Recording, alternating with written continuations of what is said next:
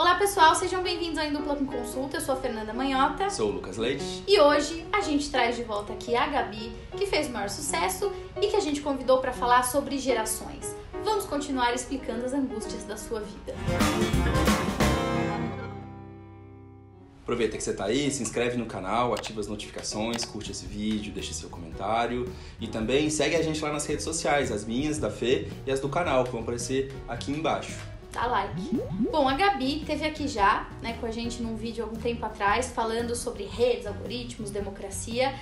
E naquela ocasião a gente pensou que talvez valesse a pena alongar um pouco esse papo sobre comportamento contemporâneo, explorando um outro tema, que é um tema bem caro para todos nós que vivemos os nossos conflitos, é o tema das gerações. Né? Então eu vou pedir para a Gabi se reapresentar, caso você ainda não tenha tido contato com a Gabi antes. Aliás, fica a dica, vai lá ver o outro vídeo. Seja bem-vinda de volta. Obrigada. Sempre linda, né, gente? Tem que abrilhantar esse canal inteligente, mulherão, entendeu? Para que eu não vou conseguir me apresentar. Oi, eu sou a Gabriela, Gabi, como a Fê me chama. Eu sou professora de comportamento contemporâneo, formada em cinema, fiz mestrado na USP sobre pós-modernidade atualmente eu pesquiso redes sociais, algoritmos e democracia. Você já deve ter ouvido em algum lugar ou visto na internet em algum momento o pessoal brincando que ah, isso é muito millennial, isso é muito geração X, isso é muito baby boomer. Mas afinal, o que, é isso? Por que, que os millennials levam culpa de tudo? Não é culpa de ninguém, tá? A gente é mal visto, mal falado, é um Tamo drama. na boca do Maldade. povo, meu Deus. É, tá difícil ser, tá difícil viver nesse mundo. A gente tá salvando esse planeta, tá? Olha, o típico de millennial, achar que tá salvando o planeta. É o pessoal aí, ó, que não usa canudo, mas vai no bloquinho e deixa o lixo lá na rua da Vila Madalena. Eu não faço isso, só pra deixar claro, tá? Não, não, é, glitter, não é. Eu quero saber se o glitter é biodegradável. biodegradável. Não era meu, então espero que ah. sim. Aqui em casa não tem glitter, só pra constar. É porque já nasceu brilhando, né, gente? É uma estrela. Nasce uma estrela. Então, Gabi, explica pra gente, né, afinal de contas, qual é que é desse conflito de gerações? O que, que caracteriza essas gerações? Para onde vamos? De onde viemos? Por que, que estamos em crise? Por que, que é tudo culpa nossa? É, por quê, né? Então, essa questão do conflito ou conflito de gerações ou gerações, é, ela veio, ela ficou acentuada por conta dos millennials, porque a gente de fato colocou uma ruptura muito grande no que era o comportamento padrão das outras gerações, né? Então, Normalmente os estudos abordam desde as gerações pós Segunda Guerra Mundial, que são as chamadas baby boomers, como você dizia, e logo depois a gente tem a geração X, que vem passa ali pelo maio de 68, já é uma geração mais contestadora, é, que já quebra algumas regras e que já pensa num mundo diferente. E aí a gente tem a geração millennials que nasce a partir da década de 80, então os três são millennials aqui. E aí, de fato, a gente tem uma mudança mais radical de comportamento, né? Então, o que a gente diz é: os baby boomers eram uma geração que, por conta do pós-segunda guerra mundial, por conta de todas as turbulências que o mundo passou nos primeiros anos ali, nos primeiros 50 anos do século 20, é uma geração que buscava, acima de tudo, uma estabilidade, né? Então buscava uma estabilidade no trabalho, tinha uma outra relação com o trabalho, né? O trabalho é, era algo que se apegava, se Dava construía sentido, né? uma carreira. O trabalho ainda dá sentido. Acho que o trabalho dá até mais sentido hoje, mas em outra chave. Interessante. Mas eu vou chegar lá.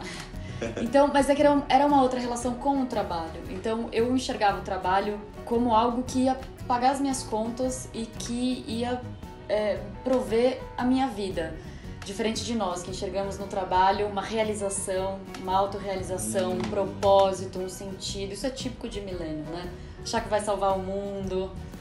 Você tem que acreditar que aquilo que você faz leva a algum lugar que tem uma função social, né? Isso é uma preocupação Não é instrumental apenas, então. Exatamente. Não é só prover e garantir estabilidade. É, alguns sociólogos pegam uma mudança comportamental a partir dessa chave do trabalho, né? Então, como as outras gerações enxergavam o trabalho, como a gente enxerga o trabalho. Então, isso é muito claro na geração baby boomer, então que pensava numa acumulação, né? Então, ela pensava em trabalhar, acumular, casar, comprar sua própria casa, é. ter o seu próprio carro, ter a sua casa na praia, ter os bens. Era uma geração que queria possuir os bens e que precisava dessa estabilidade, né? Tinha isso como meta. A geração X já começou a dar uma balançada nisso, passando ali pelas, né, pelo menos nos países é, desenvolvidos, porque aqui em 68 a gente estava numa condição um pouquinho diferente, né? A gente estava fazendo revolução É. cultural, né? A gente estava sendo Então, outra a revolução. né? É. Então, Só isso. só isso.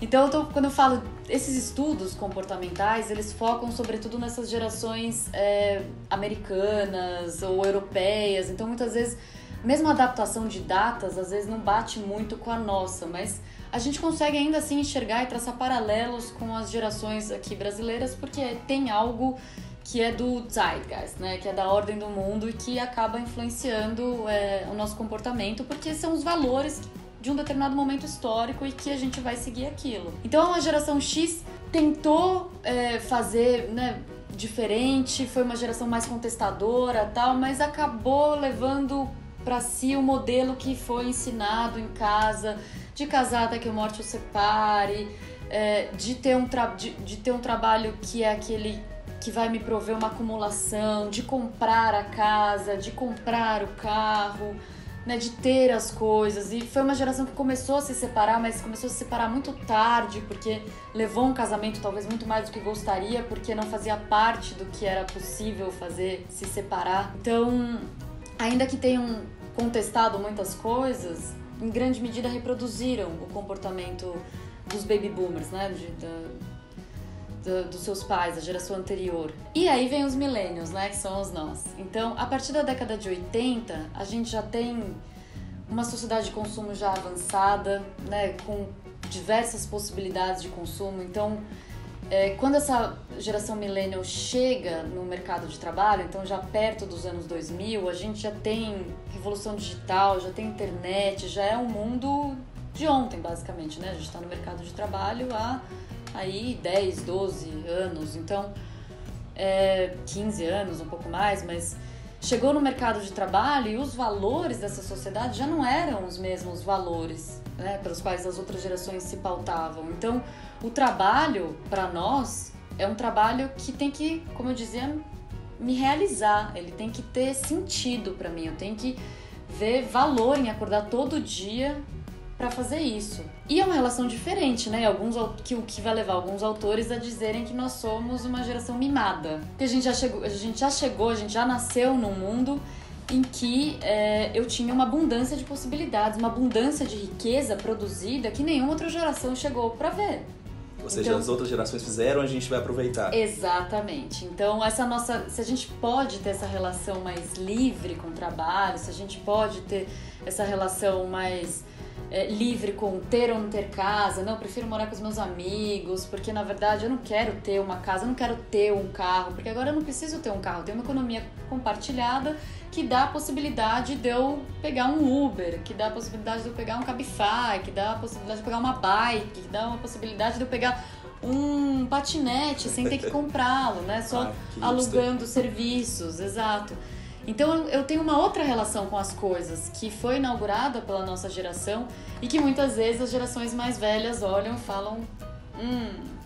Enfim, somos nós que, é, com essa nossa nova visão de que a gente não precisa casar, muito menos até que a morte nos separe, de que o trabalho pra gente não vai ser maçante, vai ser aquilo que a gente escolheu, que tem a ver com a nossa personalidade, que nos realize.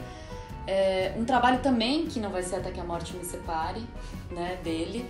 A gente não pensa mais em entrar para trabalhar num lugar e construir uma carreira de longo prazo em um mesmo lugar.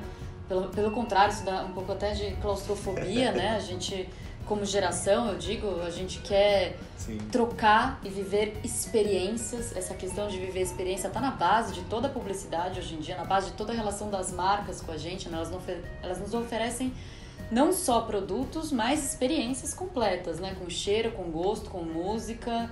Com- É Com- sinestésico, né? Eu lembro de uma vez que o meu irmão, que tá aí assinando o canal, tudo mais, né? Não, ele é, ele é um, Ele é- um, ele um comenta. assíduo comentador. Ele, ele me fez comprar nos Estados Unidos aquelas lâmpadas da Apple. Sabe aquela que você sincro- Sim. sincroniza a lâmpada com o telefone, acende a lâmpada pelo telefone? Ele é esse tipo de gente. E, e aí ele ficou bravo porque eu queria tirar da caixa e trazer assim na bagagem de mão. Não, ele disse, claro que não, faz parte da experiência Sim. da Apple o consumo com a embalagem que eles produziram. Então ele quer ter aquela coisa, a sensação de abrir a caixa, entendeu? óbvio. Abrir aquela Fernanda. caixinha, assim. E você, obviamente, queria abrir e estragar a experiência dele.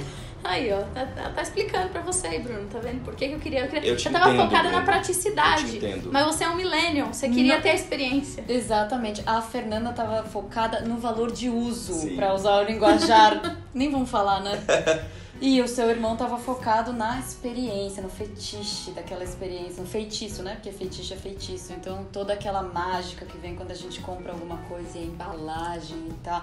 E isso vai desde a viagem que a gente faz, ao restaurante que a gente vai, tudo isso tá embalado numa numa aura de experiência, né? Então, millennials são preocupados em viver experiências. Eles não trabalham até que a morte os separe. Eu tô trabalhando nesse projeto, porque esse projeto tá me trazendo uma experiência bacana. Isso aqui, enfim, de experiência em experiência, eles vão, nós vamos é, vivendo, né? E que é muito diferente, imagina, das outras gerações. Eu não pensavam nesse paradigma de vou viver experiências. Não fazia nem sentido, né? Eu acho que uma, uma vez eu ouvi você fazendo um paralelo com a grande família em relação a, a isso. Eu acho, eu acho Que genial. legal. Vai aparecer aqui a grande família. Se você não sabe quem é, putz, você já tá pra lá da geração millennial. Muito a gente fácil. te explica. É. Sabe as camisas que os hipsters e o pessoal de Pinheiros usa?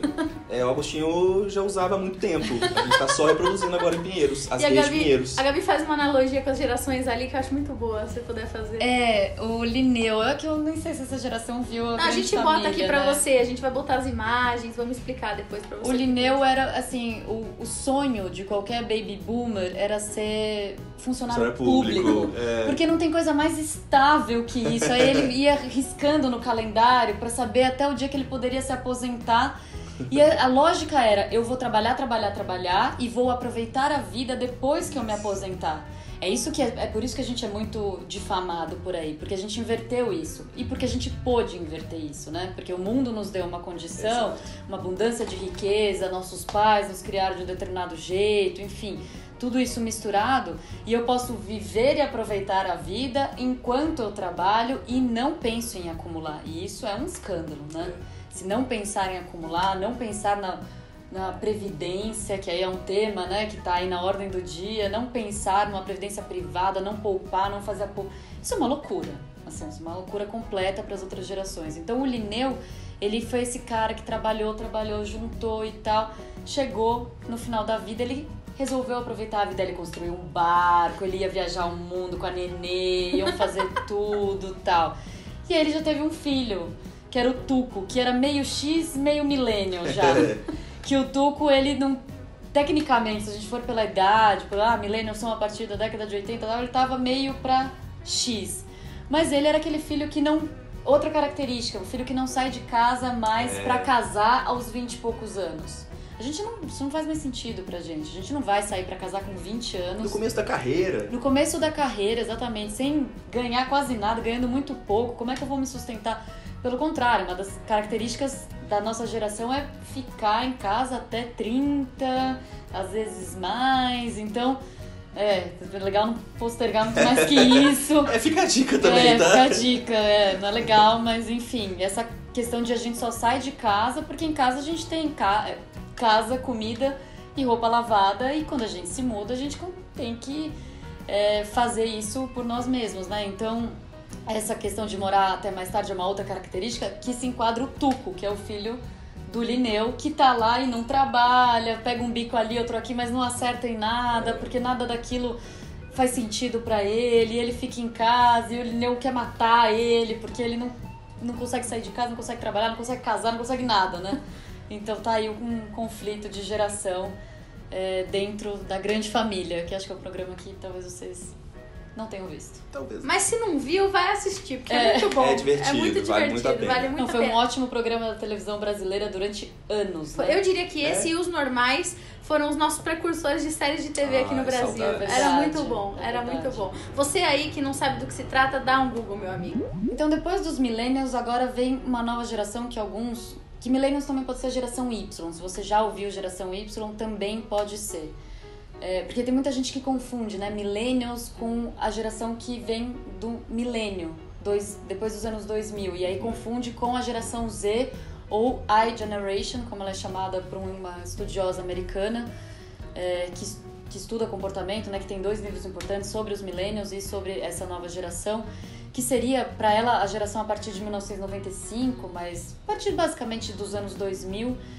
E essa geração, ela que muitos de vocês devem fazer parte dessa geração, você aí, essa geração ela leva algumas das nossas características, é, mas ela não é tão otimista quanto a gente foi em relação de vai dar tudo certo, eu não preciso trabalhar tão duro assim, a vida vai se encarregar. A gente, uma outra característica é que a gente tinha, a gente tem, tinha, não sei dizer, uma expectativa muito alta, né? Os millennials foram marcados por uma expectativa muito alta em relação à vida, um otimismo, né? Porque a gente nasceu numa época em que o mundo estava melhorando, a globalização começou, o mundo foi, o neoliberalismo deu uma impulsionada na economia, então a gente viveu um período próspero, né? Economicamente Tinha um quê de hedonismo, falando. assim, né? A busca dos prazeres. Exato, exatamente, que estava muito ligado a uma sociedade de consumo avançada, então uma sociedade hiperconsumista. Então as expectativas dos millennials eram muito altas, é o que gerava vários conflitos, o que gera ainda hoje vários conflitos dentro das empresas, né? As gerações mais antigas não entendem muito bem como eles têm essa expectativa de virar CEO aos 25 anos, enquanto ele demorou 35 anos para virar um CEO. Então, essas expectativas dos millennials já não estão presentes nessa nova geração, que já é uma geração que tá che vai chegar né, no mercado de trabalho, mas pegou em cheio já na vida adulta a crise de 2008. Então, isso impactou bastante. E não tem e, e essa geração, essa I generation ou geração Z, não tem mais essa confiança toda que a gente tinha, barra tem, é, de que vai dar tudo certo, de que a economia vai estar tá ok quando eu chegar no mercado de trabalho e desse ponto de vista é uma geração mais ansiosa, mais angustiada do que a gente, porque tem medo de chegar no mercado de trabalho e é, não conseguir prosperar. E também eu acho que tem uma questão que essa autora aborda bastante, que é os excessos de estímulos, né? Então, a nossa, eu costumo brincar em sala de aula quando eu tô dando essa aula especificamente, que eu dou graças a Deus de ter sido uma adolescente que não teve Instagram. Porque é um, Nossa, um tanto sim. quanto cruel É. é, o Fotolog. Instagram. É, não, é um tanto quanto cruel e, e pra esse momento que você então sai da bolha familiar e tá tentando dialogar com seus pares, não é fácil. Ah, os olhares dos outros sobre você, essa questão de ser reconhecido, não ser reconhecido, se enquadrar no padrão, não se enquadrar no padrão, e sofrer bullying, não sofrer bullying. Então, as redes sociais, essa é a grande tese dela, né? De que essa geração sofre mais psiquicamente e a culpa é das redes sociais. As redes sociais têm um grande impacto é, na miséria emocional e é uma geração que tá fazendo as coisas mais tarde do que nós millennials já fi- fizemos. Então, a geração Z, então, é, por conta, segundo a autora, dessa, das redes sociais, ela vive já uma aflição nesse momento que já é aflitivo, né? Da adolescência, do, de se conversar com os pares, do olhar dos outros sobre você e mesmo do impacto, né? De Instagram, fotos, modelos irrealizáveis na vida real, né? Coisas que influenciam a- essa questão do, da grama do vizinho é sempre mais verde, né? Então o outro é sempre mais feliz que eu. Essa troca incessante e que nos, de alguma maneira nos tira do mundo offline, né? Onde a gente tem cheiro, gosto, tato, corpo, tal. Então tudo isso, segundo ela, tem deixado essa geração ainda mais ansiosa e ela tem retardado coisas que os millennials já faziam mais tarde. Então, é uma geração que, segundo ela, bebe menos, sai menos de casa, então sai Verdade. sábado à noite acompanhado dos pais, enquanto que a nossa geração queria sair sem os pais, né? É. Queria se desvincular. Vai transar mais tarde, vai. Ela é mais certinha, né, pra tudo. Ela é mais certinha, exatamente. A gente vê, enfim, pelos nossos alunos, né? Isso. O Buin vai falir daqui a pouco, porque o Buin, na minha época, o Buin é o bar, pra quem não sabe, o bar que fica do lado da FAAP. Ó, o É. Merchan grátis, Buim, patrocina É. a gente. E que, enfim, ficava lotado na minha época de faculdade. Tudo bem que já vai fazer 10 anos que eu me formei, mas era um lugar que ficava muito cheio. Hoje em dia, não, não é nem perto do que ele era, né? Então, Sabe uma coisa que eu reparei? É, sempre que acontece uma coisa, uma das umas faculdades que eu vou, uma das, em uma das duas faculdades que eu dou aula, eles avisam, por exemplo, ah, alagou tal lugar, não vai fazer chamada hoje. Os alunos vão. Na minha época, se o professor mandasse, não vai ter chamada, tchau, eu vou pro bar, eu vou fazer qualquer outra coisa. Eu não tô nem falando pra você deixar de ir na aula, pode ir, eu vou estar lá. Mas assim, Vai na aula, Né? pelo amor de Deus, você, vai é na aula. muito diferente É. a percepção que eles têm com a questão da regra, da presença. Exato, e, e são, são muito angustiados, né? São, com o mundo, sofrem com o futuro, muito. com essa questão de o que, que eu vou fazer, como eu vou me inserir no mercado de trabalho. Pouco autônomos, né? É, exato. Não, o que, ela, che- o que ela chega à conclusão dela é que eles, eles grow up slowly. É, então eles ser. crescem mais devagar, isso quer dizer que eles vão deixar a casa dos pais ainda mais tarde. é, sair um pouco dessa bolha né, da- dos, dos pais também mais tarde, experimentar coisas da vida adolescente mais tarde. E esse impacto das redes sociais, né? Mas ainda é uma geração que não chegou plenamente no mercado de trabalho pra gente ter um- uma noção, né, do, de como eles vão se comportar. Mas eu já vejo pelos nossos alunos, eu vejo eles mais afli aflitivos Muito. hoje em dia, mais encanados com as coisas, mais preocupados, né? Com, Mais medicados. mais medicados, exatamente. Isso, tem, isso também está no estudo dela. Tem a questão, passa pela questão do suicídio também, que Sim. essa geração é a que tem maiores taxas de suicídio de todas as gerações, desde que as pesquisas sobre suicídio começaram a ser feitas, né? Então, que isso é um dado muito triste, né? Sim. Em contrapartida, é uma geração muito empática, né? Talvez porque sinta as dores do mundo de forma É. mais sensível. É uma Exatamente. geração que tem muita facilidade De empatia. de empatia, de se engajar em debates que necessitam de uma visão mais progressista, gera... por exemplo. Exatamente, uma geração que já cresceu com a diversidade como dada. É, isso é E legal. isso é maravilhoso, né? Então não tem uma questão de... O outro não é um problema. O outro, exatamente. O outro não é um problema. Ela já nasceu no mundo da diversidade. Isso já está dado. É um fato. Não é um valor que está sendo trazido. Não. É só um fato dado da realidade, né? Então isso é maravilhoso. Gabi, responde pra gente então. Como é que essas gerações entendem a lógica da hierarquia? Então isso é um dado interessante, né? Porque as gerações de baby... A geração baby boomer era aquela da hierarquia totalmente verticalizada, né? Então... é, Os mais velhos mandam, os mais velhos são é, os sábios, eu tô aqui para aprender. Inclusive, porque o próprio conceito de adolescência é um conceito recente, né? Ele foi forjado ali na década de 70, 80, essa cultura jovem, ser um adolescente como uma categoria com uma licença poética para fazer besteira e não ser responsabilizado. Porque antes as crianças eram vistas como adultos em miniatura. Isso não existia no passado. Tanto que você olha os filmes antigos, as crianças estão vestidas como mini adultos. E é o que eu falo em sala de aula, né? Eu não poderia ter uma tatuagem no braço e falar do jeito que eu falo, eventualmente falar um palavrão dessa maneira tão informal em outra época, se eu fosse uma baby boomer. Isso não, não existe assim. Tanto é que quando eu vou almoçar na casa da minha avó com uma calça rasgada, ela olha pra mim e fala: Você vai dar aula? Assim, de calça rasgada, com tatuagem. rua, assim? E seus alunos te levam a sério com essa tatuagem no braço? Falo, Acho que levam, vó. É, sei. Mas enfim, essa questão da hierarquia é muito latente. É o que também leva a vários conflitos dentro das organizações, das corporações, porque a hierarquia era muito bem estabelecida, os mais velhos mandavam e a gente obedecia. A X foi quem começou a contestar isso. A fonte, de, a fonte de legitimidade, né? Vai se alterando. Exatamente. E, e questionou, questionou, questionou, mas come... então começou a transformar isso, mas de novo, foi a nossa geração que horizontalizou os processos. Tanto é que a nossa geração é muito dada a coletivos e não. É. Você vê nas artes, eu vou assinar como coletivo, os movimentos políticos para falar desses MBL, vai pra rua, tal. Acredito, agora. Exatamente, livres. eles são todos horizontalizados, eles falam, não querem um líder, querem uma troca, uma coisa mais é, linear. Então, e ao mesmo tempo, a gente ficou um pouco sem noção, né, de, de hierarquia, de limites. Então, isso causou e causa, né, muitos problemas dentro das empresas, dentro das organizações, porque é, as pessoas mais velhas não entendem, porque não vieram desse mundo. De fato, elas vieram num mundo em que quando ela era adolescente, ela já era encarada como um adulto responsável pelos seus atos. Não tinha licença poética e essa licença poética está se estendendo cada vez mais, né? Agora não é mais 18, é 21, é 24, que é a É. nova adolescência, falam que vão até o 24. Até quantos anos a gente vai ter essa tal dessa licença poética para fazer besteira e fazer as coisas e não, não ser responsabilizado? Tô topando até os 30. gente. Vamos botar 30. 35, por favor. 30, 35, assim, só pra deixar confortável. Bom, eu acho que eu já vou pedir pros 40. Bote, melhor ainda, eu ganho mais tempo. Exato.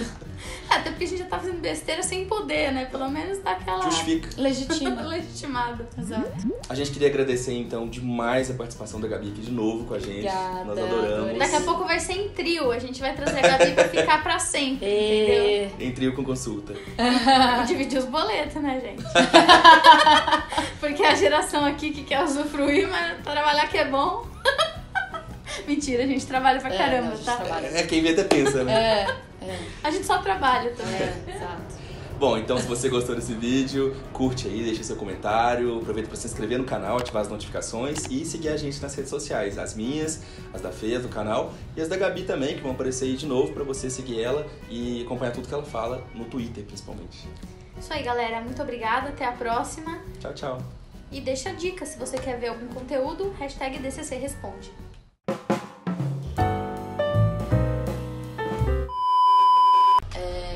Essa geração. Hã? Deixa eu eu sentar. Ah, louca! Andando. Vai andando.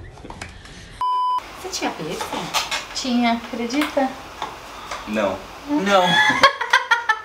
eu Não tinha mesmo. piercing, eu juro que eu tinha no nariz aqui. Você viu o furinho? E, e eu tinha a ponta do cabelo da metade pra baixo vermelho. Meu Deus, Você tinha cabelo laranja, mas Você jura? tem piercing aqui. eu nunca tive nada. Essa geração emo, né, gente? É a geração é. vamos falar mais sobre isso. Já vamos fazer a Tá. claquete aqui, ó.